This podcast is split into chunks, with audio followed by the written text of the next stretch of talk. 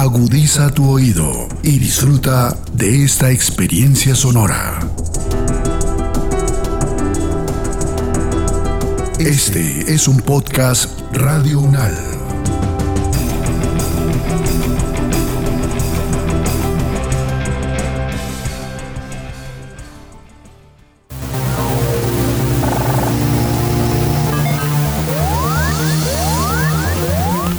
Siete días en el mundo. Estamos en la edición número 53 de Análisis Unal, Siete días en el mundo. Esa selección de las noticias que nos deja la semana del 21 al 27 de noviembre del año 2021. Empezamos. Los conflictos, las relaciones entre los países, las elecciones presidenciales, regionales y legislativas, la conformación geopolítica del mundo, en un recorrido por los hechos más importantes de los últimos siete días. Siete días en el mundo.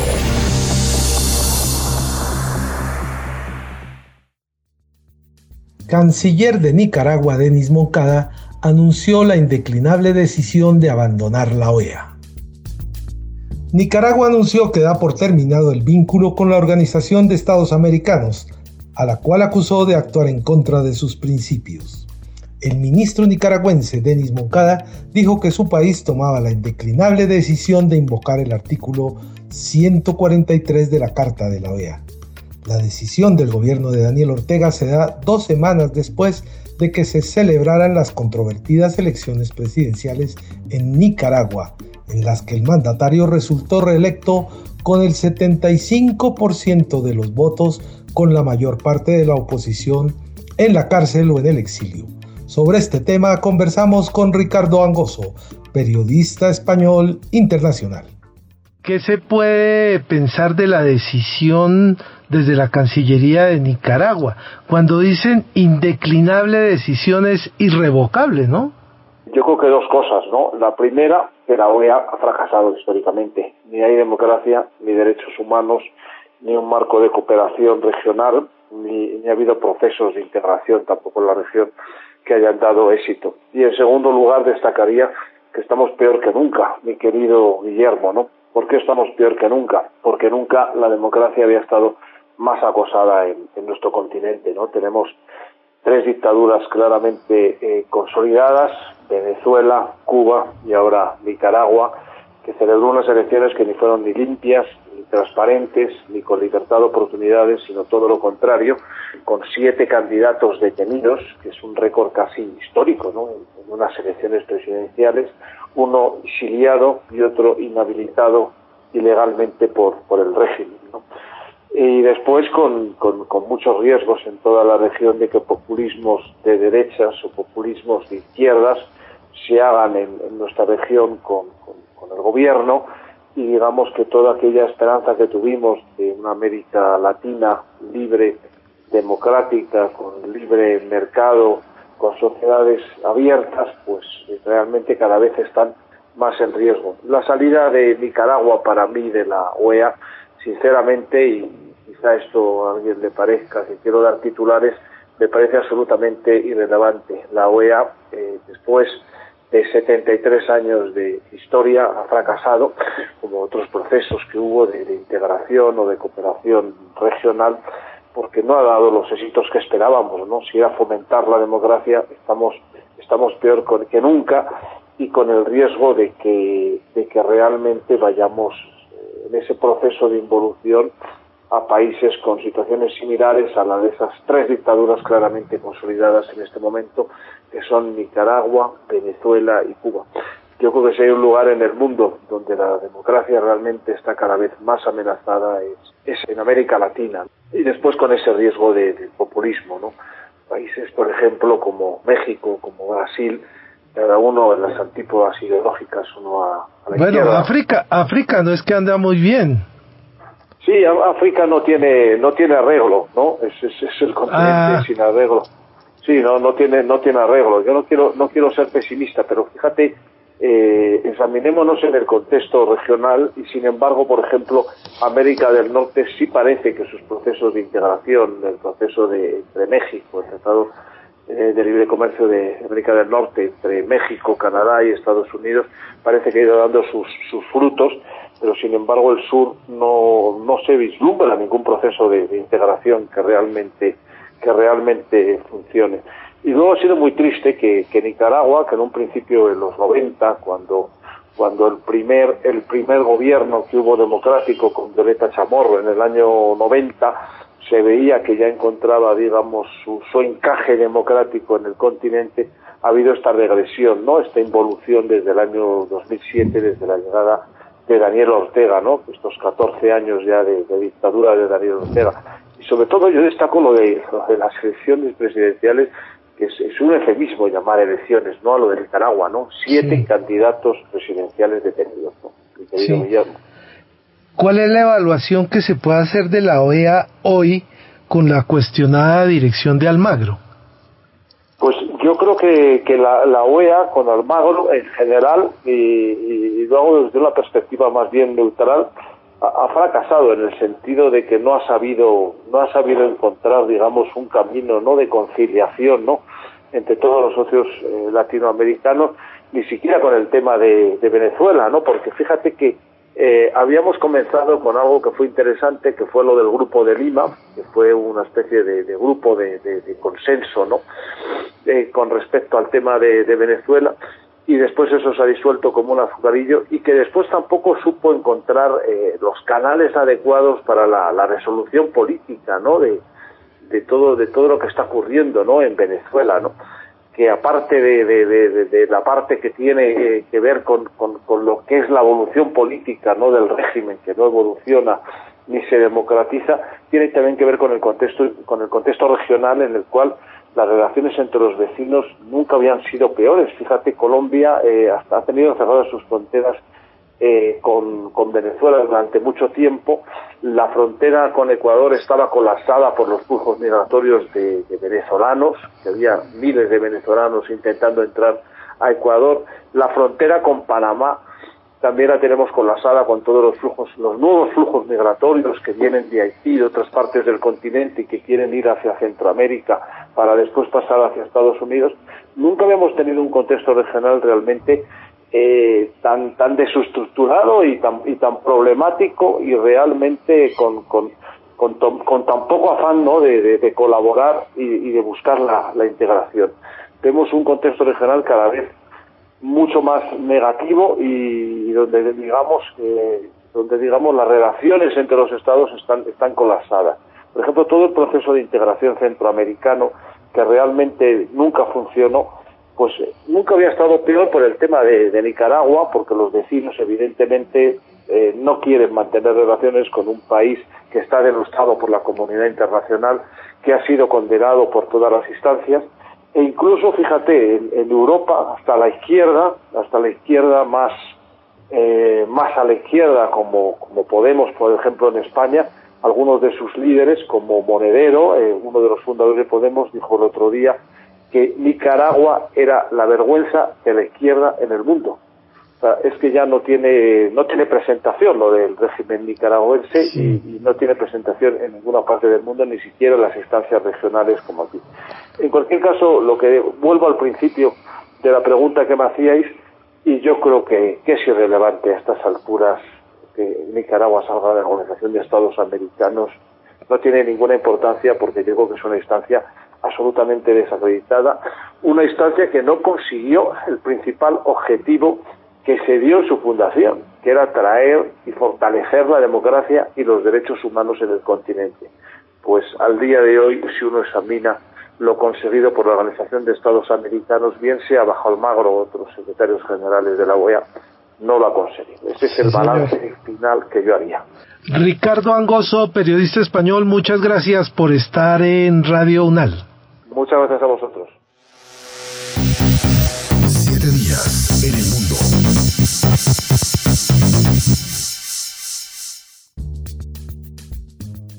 Europa atraviesa la cuarta ola entre nuevas restricciones y marchas contra medidas anti-COVID. Este domingo en Bruselas se llevó adelante una fuerte manifestación contra las nuevas disposiciones del gobierno para aplacar el avance de la pandemia y se sumó a las del sábado ocurridas en Zagreb y Viena. Entre tanto, Noruega exigirá test negativos para los no vacunados que quieran ingresar al país. Alemania cierra espacios no esenciales y el Reino Unido amplía el margen etario para aplicar la tercera dosis. Sobre este tema dialogamos con Narcís Payarej Domenech, analista político, experto en seguridad y relaciones internacionales, máster en geopolítica y seguridad global en la Universidad de Roma La Sapienza. ¿Está en Roma? ¿Está en Madrid? ¿Está en dónde? Pues mire, ahora mismo estoy en Italia, en Roma, en la República Italiana, y es desde aquí donde les voy a dar mi visión de lo que está pasando en Europa y, en la situación del coronavirus. Muy bien, pues como ustedes han dicho, Europa se encuentra en estos momentos en, la cuarta ola de, contagios del, coronavirus.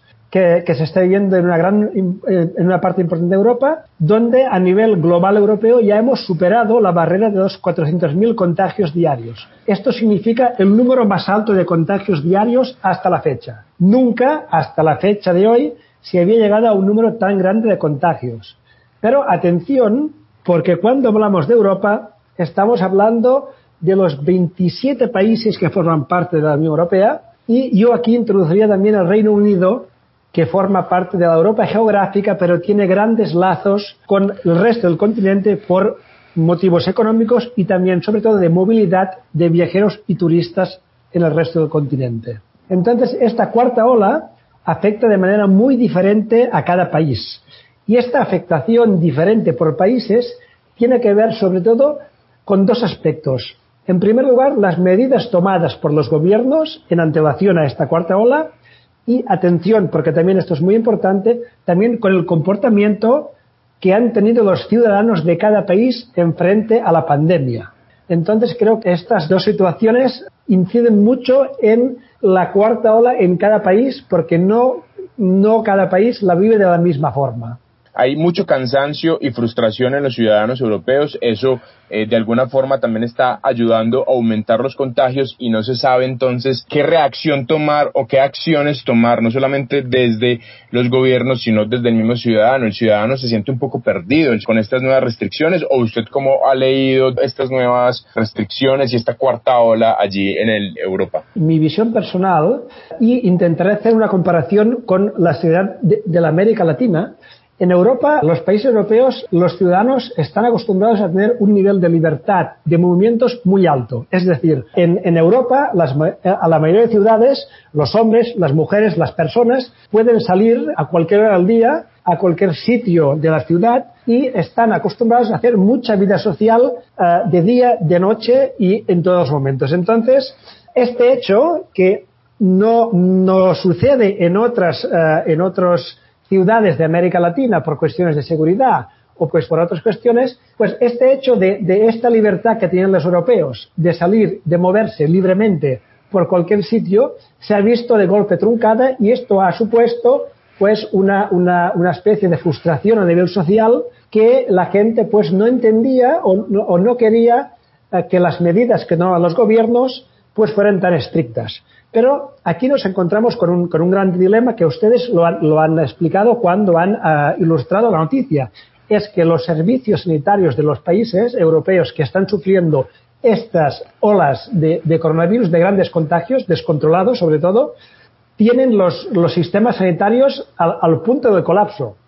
¿Qué significa esto? Significa dos cosas. La, la primera cosa que significa que es que las, Ah, el resto de enfermedades que continúan, el resto de emergencias, el resto de urgencias que continúan en cualquier sociedad, por ejemplo, ¿no? Imaginemos un caso ilustrativo. Un niño coge una peritonitis, ¿no? Y hay que operar de urgencia. Pues se encuentran que los hospitales están saturados de gente que tiene coronavirus y que tiene que ser atendida porque no puede respirar. Entonces, delante de esta emergencia, y delante del, riesgo de colapso de los sistemas sanitarios, los gobiernos tienen que tomar una medida, que es restringir la movilidad de las personas. ¿Por qué? Porque los sistemas sanitarios están colapsando y porque los equipos médicos, los enfermeros, las enfermeras, los médicos están al límite de su capacidad de trabajo y de, su capacidad de resiliencia delante de, este, de esta carga de trabajo. ¿Qué otra medida han tomado eh, los gobiernos europeos? Y que es una razón por las grandes manifestaciones que ustedes han comentado.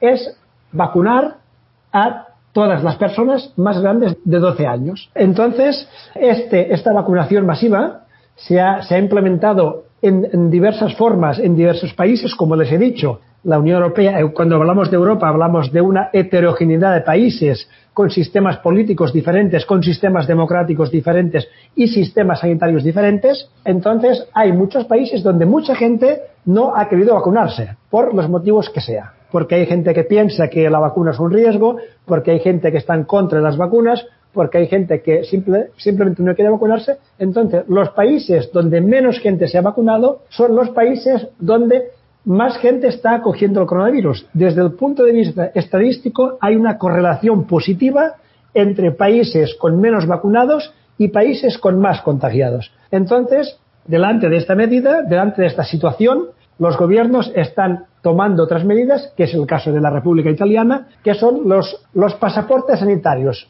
Es decir, usted si no tiene la vacuna, usted si no ha pasado la vacuna, no tiene el pasaporte sanitario que le permite acceder a un restaurante, que le permite acceder a un cine, a un teatro, a un espectáculo, hacer vida pública en sitios cerrados. Profesor, el caso de Alemania es supremamente llamativo porque están exportando, están trasladando enfermos de coronavirus a otros países?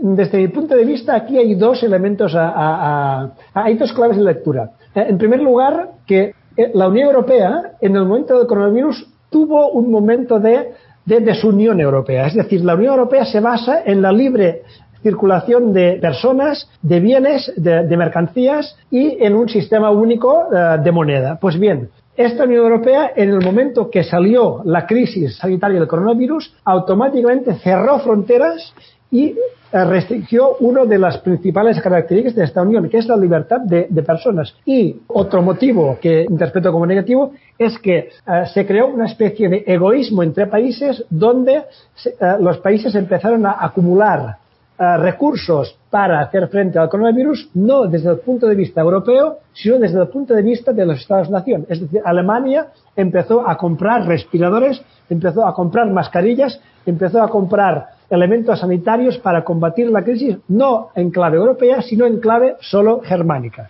Entonces, el hecho que Alemania ahora decida de sus enfermos llevarlos a otros países para que puedan ser atendidos, otros países que pueden tener menos afectación de coronavirus, lo encuentro una medida positiva. Y además, ya que hablamos de Alemania, creo que ustedes han, identificado muy bien uno de los países más importantes en esto, porque Alemania es el país más importante de Europa y además es el país que tiene más problemática. Y un político alemán ilustró una frase que creo que es muy significativa. Dijo, el problema de la cuarta ola del coronavirus la tienen sobre todo las personas que no están vacunadas contra el coronavirus. Es decir, la cuarta ola es un problema de los no vacunados contra el coronavirus. Yo estoy muy de acuerdo con esta, con esta afirmación.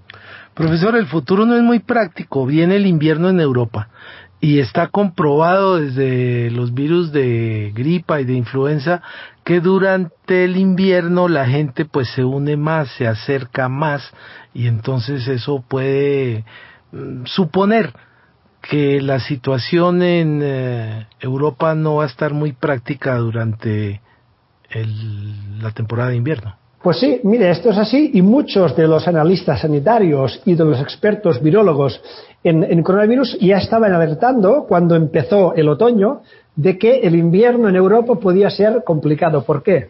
Porque la gente estaba vacunada, Hubo una relajación de medidas también porque a nivel económico había una necesidad de abrir los comercios, de abrir los restaurantes, de abrir el turismo. Europa tiene muchos países, como es el caso de Italia, como es el caso de Cataluña, como es el caso de España, que viven mucho del turismo. Entonces, tienen una gran parte de su Producto Interno eh, Bruto que depende de los viajes que hagan las personas del resto del mundo a estos países. Entonces, el hecho de que se abre la movilidad el hecho de que hay más, más vacunas, esto ha producido una cierta relajación de las personas y, como usted muy bien ha dicho, el hecho de que nos acercamos al invierno provoca que la gente ya no está tanto en la calle, está más en lugares cerrados y en lugares cerrados, en momentos de relajación, en momentos que la gente se saca la mascarilla para hablar, para mirarse a los ojos, a los rostros, entonces el virus circula mucho más y aumenta mucho más el riesgo de contagio y el riesgo de expansión de este virus. Narcis Payares Domenech, muchas gracias por estar comunicado desde Roma. Siete días en el mundo. El presidente de Bulgaria, Rumen Radev, confirmó su cargo en la segunda vuelta de las elecciones. El presidente búlgaro de 58 años y en el poder desde enero del año 2017 ha contado con el respaldo del Partido Socialista y de varias formaciones nuevas con una agenda anticorrupción, incluido el tema Continuamos el cambio. En siete días en el mundo conversamos sobre este tema con Javier Porras, docente e investigador del Instituto de Estudios Europeos de la Universidad de San Pablo en Madrid, España. ¿Qué impacto tiene, tiene esta noticia de la reelección del señor Rubén Rade? Actualmente, o por lo menos en los últimos años, em, sí que es cierto pues que quizá no hay perfil que a nivel de la Unión Europea más nos habría gustado. También es cierto que no ha sido de los eh, peores eh, presidentes que ha tenido el país de Bulgaria. Bulgaria se ha enfrentado en los últimos años a dos problemas fundamentales. Uno ha sido pues el coronavirus, como todo, como el resto ¿no? de los países de la Unión Europea, pero sí que es cierto que ahí la incidencia ha sido muy elevada, ha vuelto a repuntar en los últimos meses, de hecho también está repuntando, los índices de vacunación son muy bajos, y por otro lado, pues eh, Bulgaria es el país más empobrecido dentro de la zona de la Unión Europea, con el PIB más bajo, también con el mayor, el menor número de inversiones. Sí, está bastante a la cora, es cierto, que tardó en entrar, fue junto con Rumanía, como ustedes saben, los, el último en adherirse. Dicho esto, es cierto que Bulgaria se enfrentaba previamente pues, a unos índices de corrupción elevadísimos, también geopolíticamente está, como ustedes saben, en la frontera también, bueno, pues dentro del orbe, del orbe ruso, no es una situación fácil, ¿no? De hecho, bueno, pues la, la, pertenencia de Bulgaria a la Unión Europea en su momento se cuestionó por muchos Estados miembros, pero es cierto que como nos ha pasado también con otros países, otros estados del Báltico, mejor con nosotros que fuera de nosotros. Profesor, ¿qué se puede suponer de lo que va a ser el futuro del país con el señor Rumen Radev en el sentido de que acaba de competir con un candidato conservador, pero él tenía una alianza con un eh, partido socialista, el BSP, que era opositor, y tenía otras formaciones ahí, anticorrupción, la que había ganado las legislativas anteriormente, esas de Continuamos el Cambio, que seguramente va a tratar de seguir formando parte de la nueva coalición de gobierno. Tiene difícil, lo tiene complicado porque como ustedes han dicho es una coalición, además una, una coalición un poco dispar. El actual eh, presidente no es precisamente una persona reformista, es una persona más bien conservadora. Eh, lo que bueno, lo que pasa que es que él prefiere desde luego tener esos pactos a eh, buscar una gran coalición eh, con el, en este caso, pues con el, el, rector de la Universidad de, Sofía. Eh, pero desde luego estabilidad, estabilidad no es que tenga demasiada. ¿eh? Va a tener que va a ser muy delicado y ya veremos si no se enfrenta a unas elecciones anticipadas antes de que acabe su mandato. Profesor Javier, teniendo en cuenta eh, el sistema por el cual se rige Bulgaria, que es el parlamentario, donde el presidente pues cumple una función eh, más allá de, de, dirigir como tal los destinos de, un país, eh, es otra. Em, ¿Cuál puede ser, digamos que el escenario ahora en, en este nuevo periodo de, su gobierno? Ya Guillermo lo decía, se supone que tienen que haber unas negociaciones para conformar un gobierno de coalición, pero por favor explíquenos a, a, esta parte del mundo realmente cuál sería su trascendencia y su papel en el gobierno allí en Bulgaria. Bueno, lo primero que hay que hacer es elegir, conformar el Consejo de Ministros. Eh, claro, eh, vamos a ver cómo negocia las carteras y cómo las distribuyen los grupos de la coalición.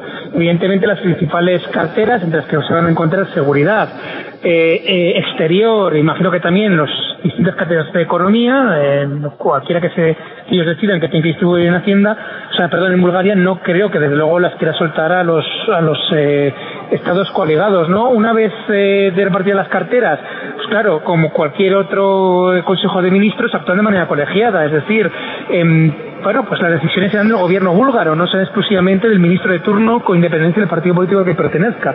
Lo que quiere decir es que en ese sentido, pues como cualquier otro Estado miembro de la Unión Europea, con, que tiene cambia un poco, no, tampoco es que tenga tantas peculiaridades el sistema búlgaro, ¿eh? se parece bastante, por ejemplo, al que podemos tener en en, España, ¿no? Salvando las diferencias, evidentemente, de, bueno, el jefe de Estado, eh, presidente de la, de la, República, etcétera. Pero en cualquier caso, eh, básicamente va a ser una negociación del reparto de carteras ministeriales. A partir de allí, yo creo que el actual primer, bueno, el actual presidente, como ocurrió también en su mandato anterior, busca protagonismo, busca ser la cara visible y desde luego a nivel internacional él va a querer seguir siendo no la persona a consultar con todo lo concerniente a la política exterior y la política económico, económica búlgara. Lo que sí se nota es que hay como un aburrimiento, lo que llaman ustedes en España, hay un hartazgo de los 10 años de, de lo que fue la era de Borisov, ¿no? Bueno, eh, sí, eh, aburrimiento hasta cierto punto. Eh, al final, eh, también, miren, esto es, Guillermo, lo hemos ido analizando también con otros estados de la Unión Europea. Buscamos estabilidad. Yo creo que, que en ciertos países, además que han tenido pues una situación especialmente controvertida en las últimas décadas, como es el caso de Rumanía, el caso de Bulgaria, el caso de muchos otros países de, otros estados del Báltico.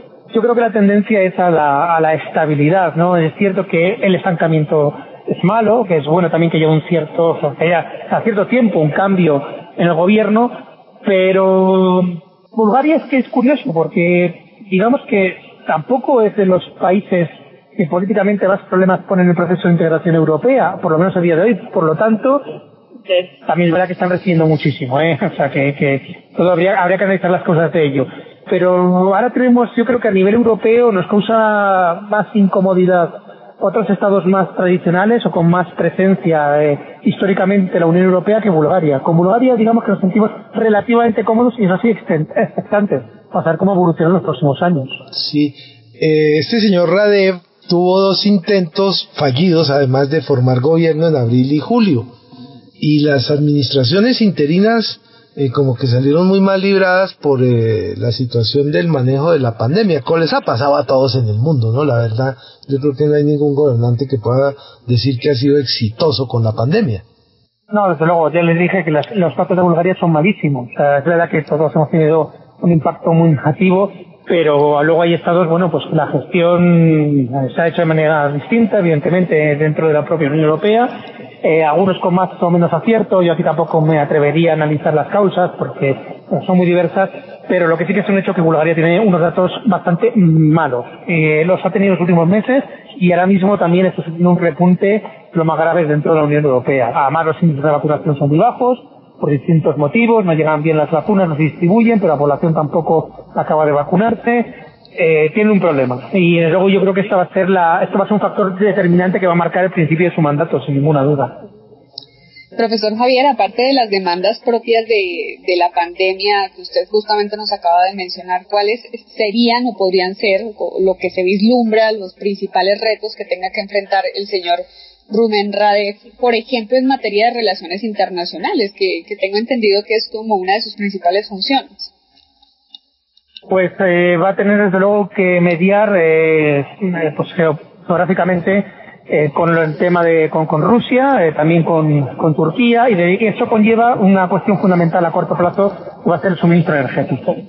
Bulgaria es una de las fronteras energéticas de la Unión Europea, como ustedes saben, somos energéticamente dependientes, y aquí el papel de los estados es fundamental, entre otras cosas porque no queremos o no acabamos de ceder que se lleve a cabo una negociación a nivel europeo y como queremos negociaciones a nivel individual por parte de los estados, España la primera, ¿eh?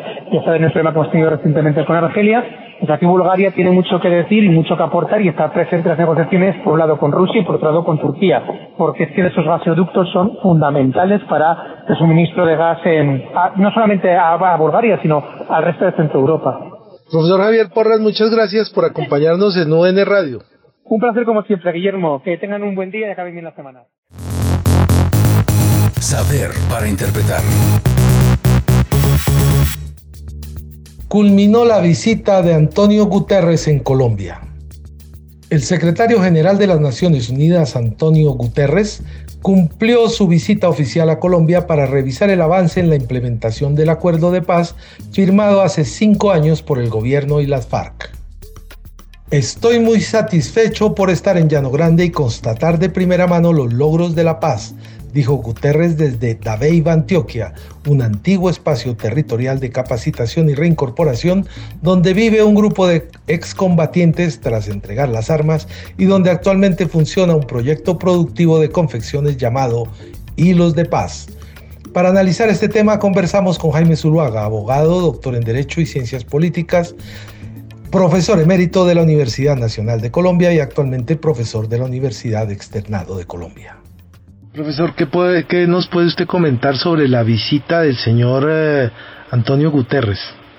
Quiero destacar primero que todo es que la presencia del señor Guterres en Colombia con la operación de la conmemoración de los cinco años de la firma del acuerdo de paz con las FARC es una demostración más por parte de las Naciones Unidas del compromiso y del respaldo que le está dando al proceso de paz en Colombia y a la implementación del acuerdo final. Quiero señalar que más allá del tono de las declaraciones del señor Guterres, entiendo que hay una presión muy positiva que están ejerciendo las Naciones Unidas sobre el, gobierno nacional y en particular el presidente de la República para que se comprometa activamente con una implementación integral del acuerdo de paz, cosa que hasta el momento no ha sucedido. Profesor, esto además eh, nos lleva a pensar en detalle sobre lo que significa la visita, porque es que además no fue una visita, eh, no fue una invitación hecha por el gobierno, sino que parece que tiene que ver con ese viaje que hizo Timochenko y otro líder de las FARC, lo que eran las FARC, porque ellos ya no son parte de esa organización, sino de los comunes, y eso como que fue lo que lo motivó la presencia de ellos en el Consejo de Seguridad de las Naciones Unidas.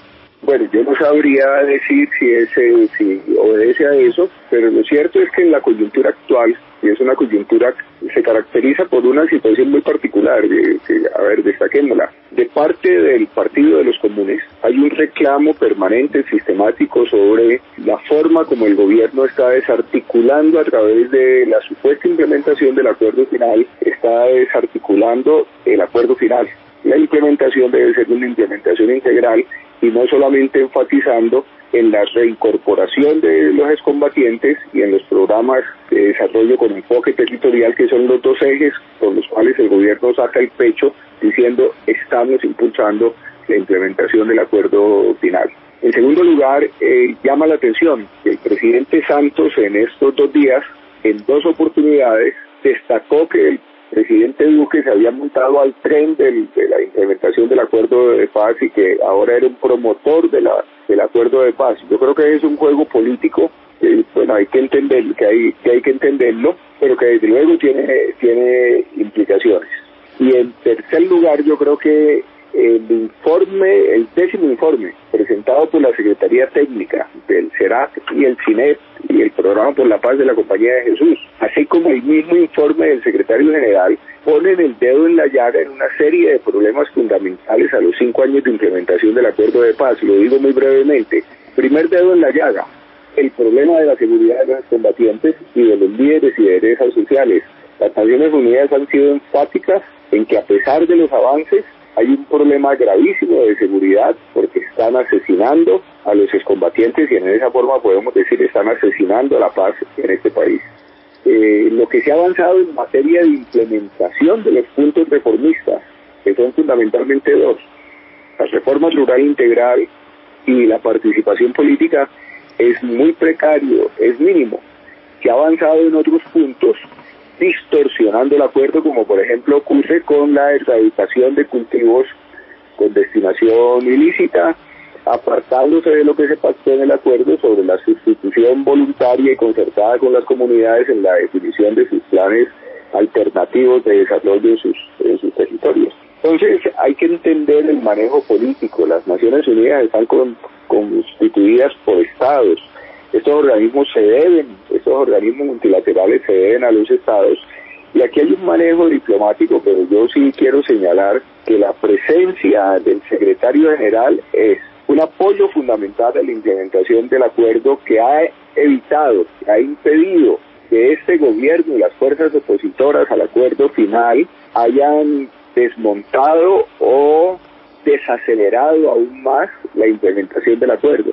Ese es un aspecto fundamental. El otro aspecto fundamental es que esto es un mensaje a las fuerzas amigas de la paz en el país, a las organizaciones que seguimos luchando por la implementación del acuerdo final y que entendemos, y con eso termino esta larga exposición ya, y que entendemos que la paz va más allá de la entrega de los fusiles por las FARC y la reincorporación de los combatientes y de unos programas económicos dirigidos desde arriba, que no es el espíritu del acuerdo, en los municipios PDTs, sino que la paz en Colombia implica avanzar, como lo dijo el mismo mensaje del señor Guterres, en erradicar, en superar las causas que durante décadas han alimentado el conflicto armado en nuestro país. Y eso es lo que no está haciendo este gobierno. Muchas gracias, profesor. Que tenga muy buen día y muchas gracias. Bueno, muchas gracias, Guillermo. Ha sido un placer escucharte y de nuevo un saludo de la audiencia. Siete días en el mundo.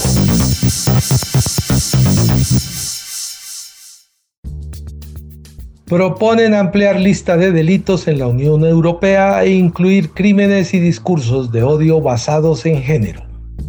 La comisaria de Igualdad, Elana Dali, anunció que la Comisión Europea propondrá en diciembre la ampliación de la lista de delitos a nivel comunitario para incluir los crímenes y el discurso de odio, los cuales están basados en el género y así poder tipificarlos y condenarlos.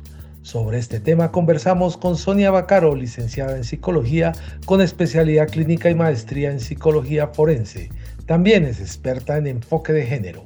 ¿Qué aspectos incluyen esta ratificación? Bueno, el Pacto de Estado se, fue un, un, documento muy importante que se firmó en España en septiembre precisamente y que mm, eh, precisamente la importancia estuvo que fue ratificado por todos los partidos políticos.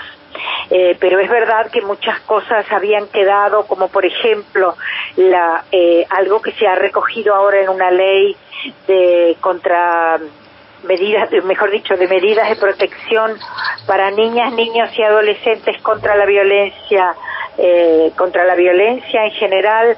Se recogieron muchas medidas allí porque el Pacto de Estado hablaba especialmente del derecho de hijas e hijos de mujeres maltratadas que todavía la justicia seguía y sigue en algunos casos disociando el delito de violencia contra la mujer del permiso y el derecho de los padres a seguir en contacto con las hijas y los hijos.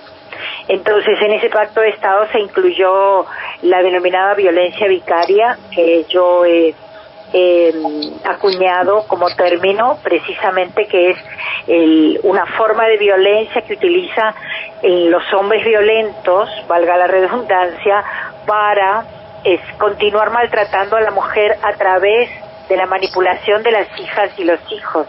Y la expresión extrema es el asesinato de esas hijas e hijos. Eh, se incluyó este concepto para que las mujeres a quienes eh, sus exparejas asesinaban a sus hijos, para que ellas fuesen consideradas víctimas de violencia de género.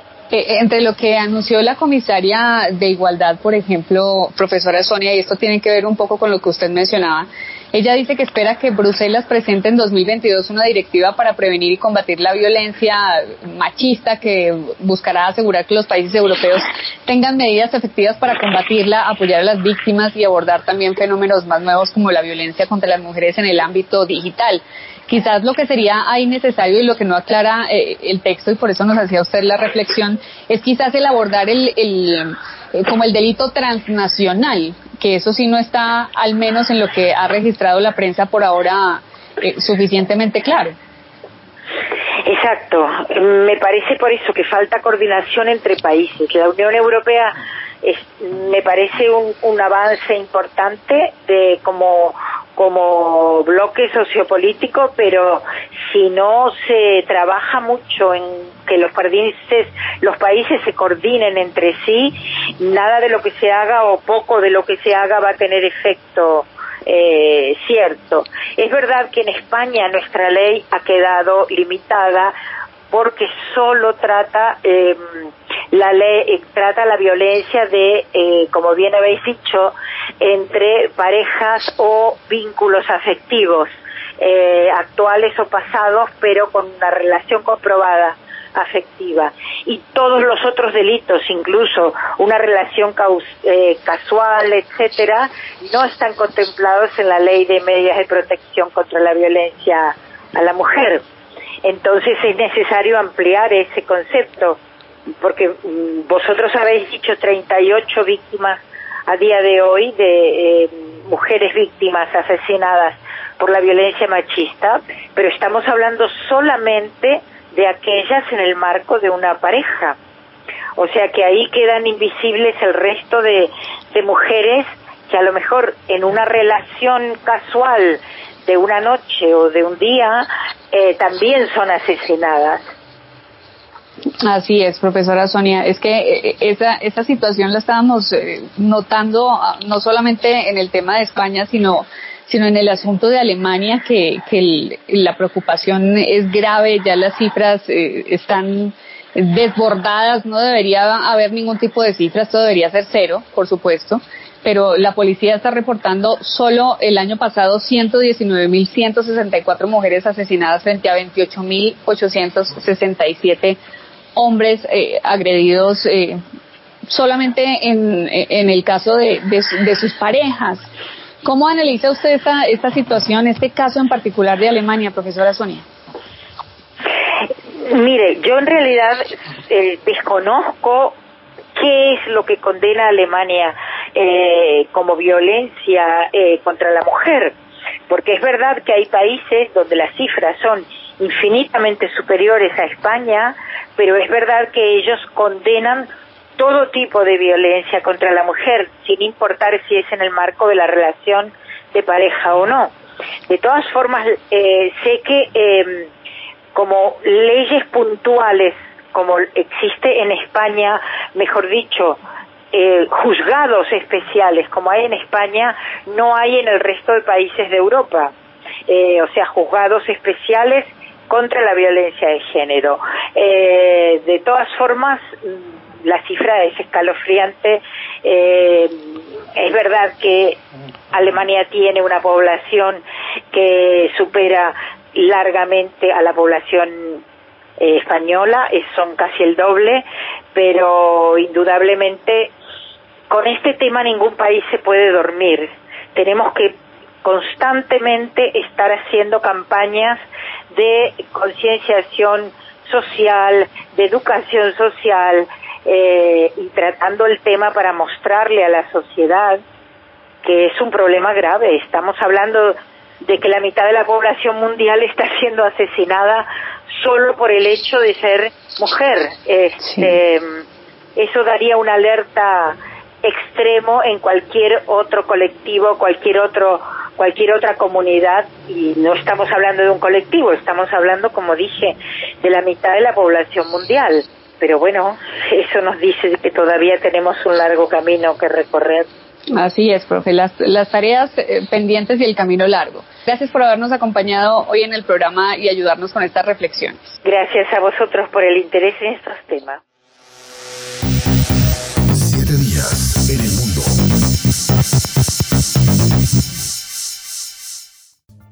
Hasta aquí el recuento de algunas de las noticias que nos dejó esta semana. Los dejamos con Perspectiva Mundial, columna de opinión realizada por Diana Andrea Gómez Díaz, docente del Instituto de Estudios Políticos y Relaciones Internacionales IEPRI de la Universidad Nacional de Colombia. Nos escuchamos el próximo viernes con el análisis de los acontecimientos más importantes que ocurren en el mundo.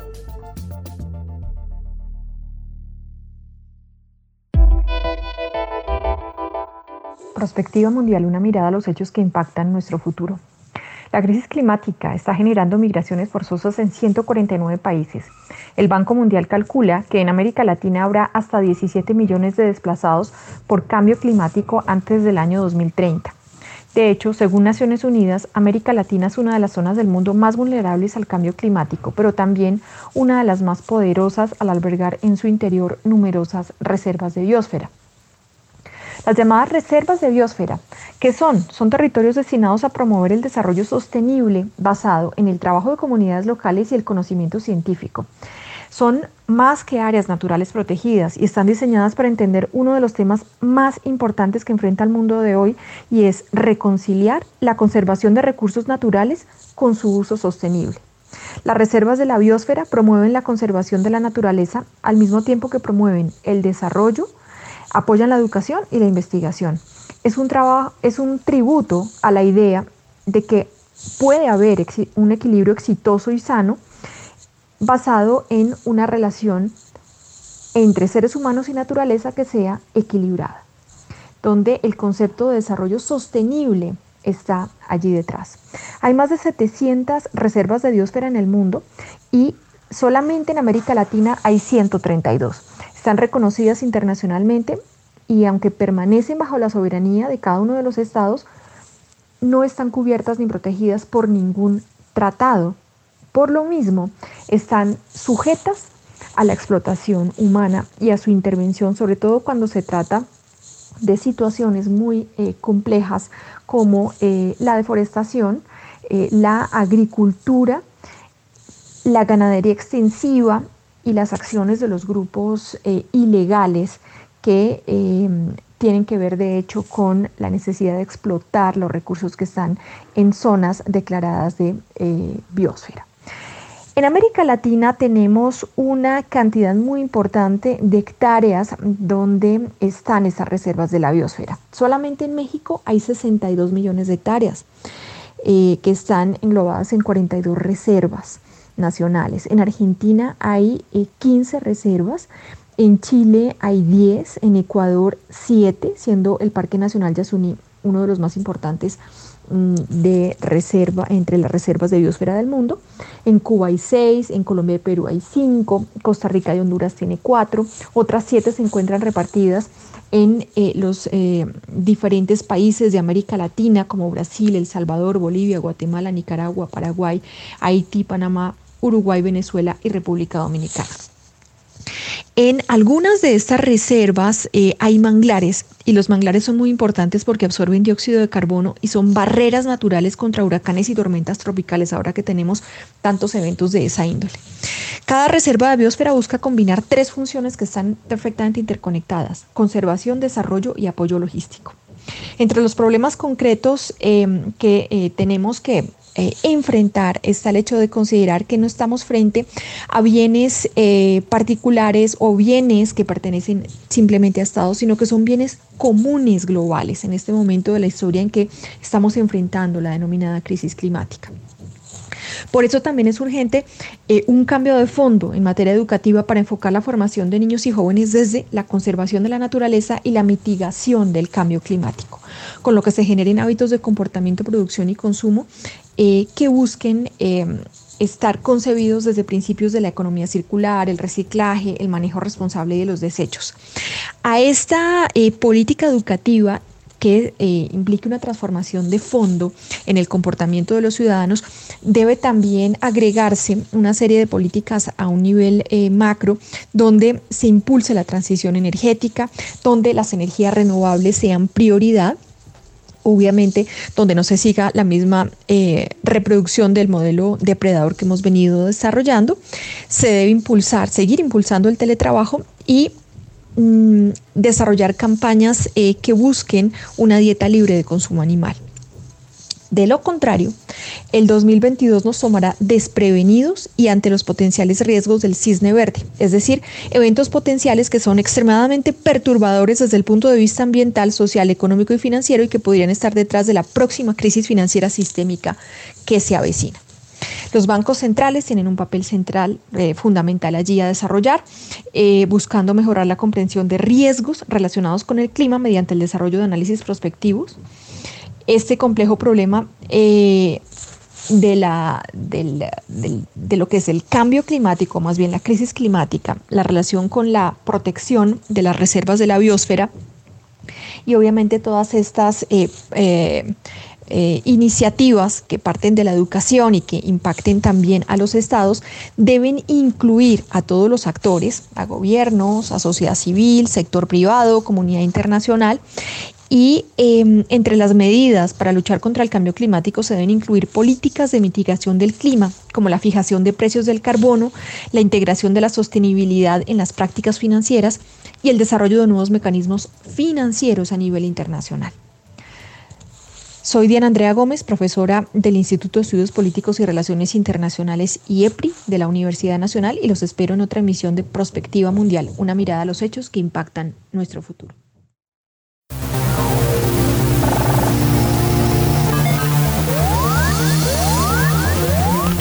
Siete días en el mundo.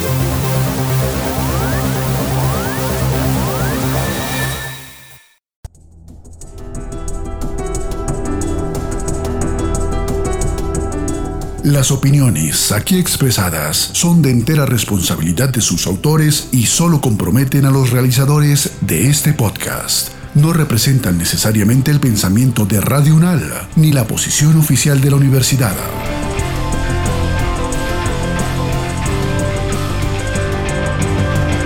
Y otros podcasts en nuestro sitio web podcastradio.unal.edu.co. Síguenos en nuestras redes sociales. Nos encuentras como Podcast Radio UNAL, Universidad Nacional de Colombia, Proyecto Cultural, Científico y Colectivo de Nación.